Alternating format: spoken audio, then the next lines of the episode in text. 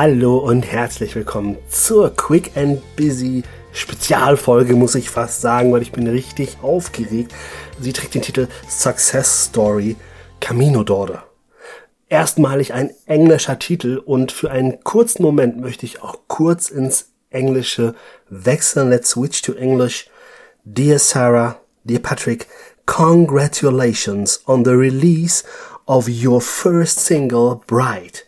You are the absolute proof of people who believe in their dreams and are willing to do a lot for it. Big hug, lots of love, and a lot of success. I am with you, Renee. So, und diejenigen von euch, die Englisch sprechen, und das werden wahrscheinlich die meisten sein, die haben es wahrscheinlich verstanden. Ich habe gerade zwei Menschen gratuliert und ich habe sogar diesen Podcast genutzt, um das zu tun. Nicht, weil ich große Werbung für die machen will, wobei doch Werbung von Herzen mache ich auch gerne für die. Aber 2016 bin ich den Jakobsweg das erste Mal gelaufen, diese 900 Kilometer. Vielleicht habt ihr im Podcast sogar schon mal die Folgen dazu gehört.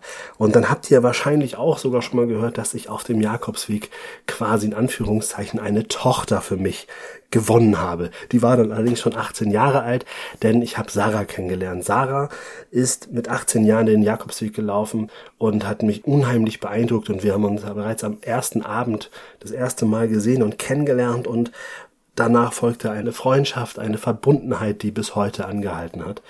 Und was so spannend war, dass Sarah, und das habe ich in diesem Podcast schon mal erzählt, Sarah hatte damals schon immer diesen Traum, Musikerin zu werden, aber es fiel hier unheimlich schwer, vor Menschen tatsächlich auch aufzutreten.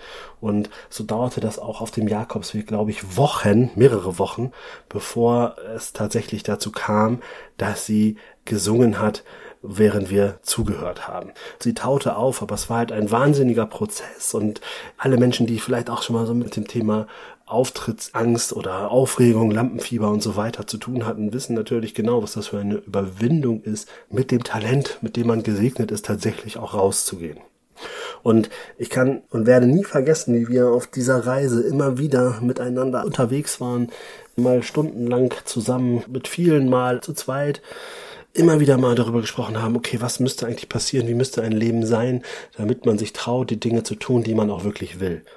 Und wenige Zeit nachdem wir zusammen diesen Jakobsweg gelaufen sind, lernte sie Patrick kennen. Und Patrick ist ein fantastischer Mensch, ich durfte ihn auch schon kennenlernen. Und ein unheimlich guter, wirklich, was heißt gut, und auch ein fantastischer Sänger.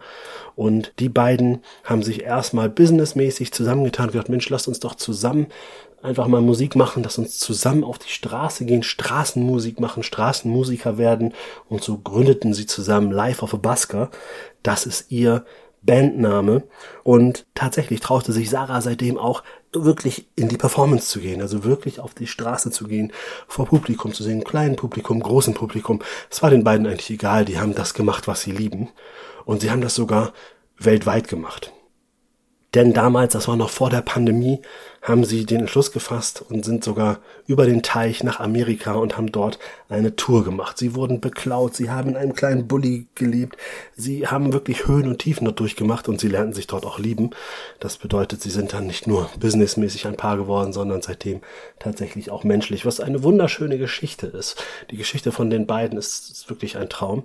Und was so schön ist, sie haben weitergemacht und weitergemacht. Sie haben dann Kontinent für Kontinent bereist und haben überall Musik gemacht.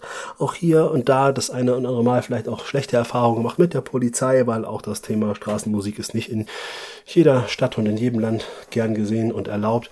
Also gern gesehen von den Menschen, die beglückt werden mit der Musik schon. Aber es gibt ja so ein paar Regularien und rechtliche Dinge, die dann immer mal wieder zu berücksichtigen sind. Ja, die Pandemie hat den beiden natürlich schwer zu schaffen gemacht, so wie allen anderen Straßenmusikern und überhaupt der kulturellen Branche. Das könnt ihr euch mit Sicherheit vorstellen. Denn in einer Pandemie Straßenmusik funktioniert nicht.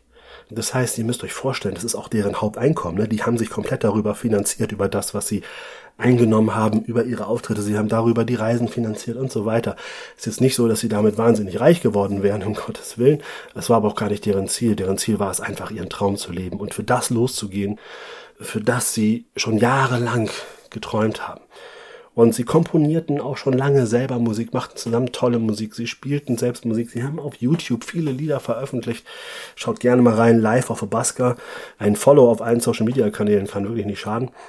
Sie sind für ihren Traum losgegangen. Sie haben es umgesetzt in der Pandemie haben sie natürlich trotzdem probiert, irgendwie weiter Musik zu machen. Ich kann mich an ein Online-Festival erinnern, was Straßenmusiker quasi gegeben haben, wo sie aus aller Welt quasi sich zusammengeschaltet haben und jeder hat ein Festival gemacht, um den Menschen im Lockdown was Gutes zu tun.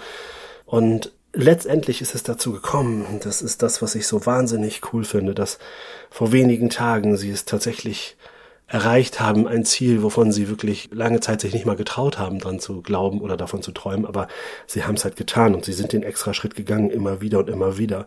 Und tatsächlich haben sie jetzt ihre erste Single veröffentlicht. Und ich sah eben gerade noch einen Videoausschnitt, wo sie sich selber zum ersten Mal im größten dänischen Radiosender gehört haben, wo beiden die Tränen gekommen sind, wo ich immer sage, und das ist so ehrlich und das ist genau das, das ist das, weshalb ich entschieden habe, ich mache diese Podcast-Folge, um von den beiden zu berichten, weil das ist diese ehrliche Freude, dieser Moment, wenn du das tatsächlich erfährst und fühlst, dass du es erreicht hast, was du jahrelang oder jahrzehntelang geträumt hast. Und genau das ist das jetzt. Sie haben mit der Single Bride, Life of a Busker, ihre erste offizielle Single draußen. Sie sind jetzt, zumindest in ihrem Heimatland Dänemark, damit auch schon in den Radios. Ich weiß gar nicht, ob es bei uns auch soweit ist. Könnte ich mir aber gut vorstellen, weil der Song ist richtig klasse. Hört gerne mal rein. Bright Life of a Busker. Ich find's richtig cool. Und damit ihr nicht denkt, boah, warum macht René hier so Werbung und so weiter, das passt gar nicht zu ihm. Das ist einfach nur, weil ich feiere Menschen, die losgehen und bereit sind, alles dafür zu tun, ihren Traum zu verwirklichen. Und ich finde, solche Geschichten müssen erzählt werden.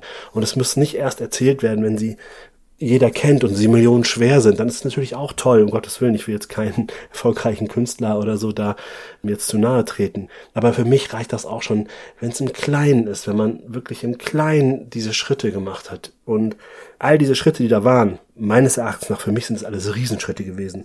Einfach mal über den Teich, da Musik machen, ein Bulli leben mit jemandem, den man noch gar nicht so gut kennt. Gut, dann verliebt man sich, das ist ja auch in Ordnung. Ich meine, das ist auch eine tolle Love Story.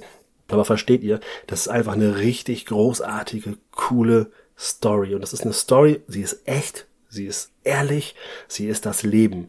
Und ich mag das, wenn Menschen auch mal erfahren, dass solche Stories nicht nur im TV geschrieben werden, sondern dass solche Stories im Leben geschrieben werden, damit sie irgendwann mal ins TV kommen. So, was kannst du daraus nehmen? Was kann unser Mehrwert sein, wenn wir über beruflichen und persönlichen Erfolg sprechen? Ich möchte an dieser Stelle einfach zusammenfassen riskiert was. Seid mutig. Traut euch Dinge zu machen, die vielleicht eine Nummer zu groß zu sein scheinen. Aber wenn ihr es nicht probiert, werdet ihr nie erfahren, ob ihr es schafft. Und natürlich kann das sein, dass ihr dann mal scheitert. Aber lieber scheitern, um zu sagen, ich habe es probiert, als es nie zu probieren und nicht zu wissen, ob es geklappt hätte. In diesem Sinne wünsche ich dir eine coole Woche, viel Spaß beim Reinhören und wir hören uns nächste Woche, wenn es heißt Quick and Busy, der Podcast für deinen beruflichen und persönlichen Erfolg. Bis dahin, alles Liebe, dein René.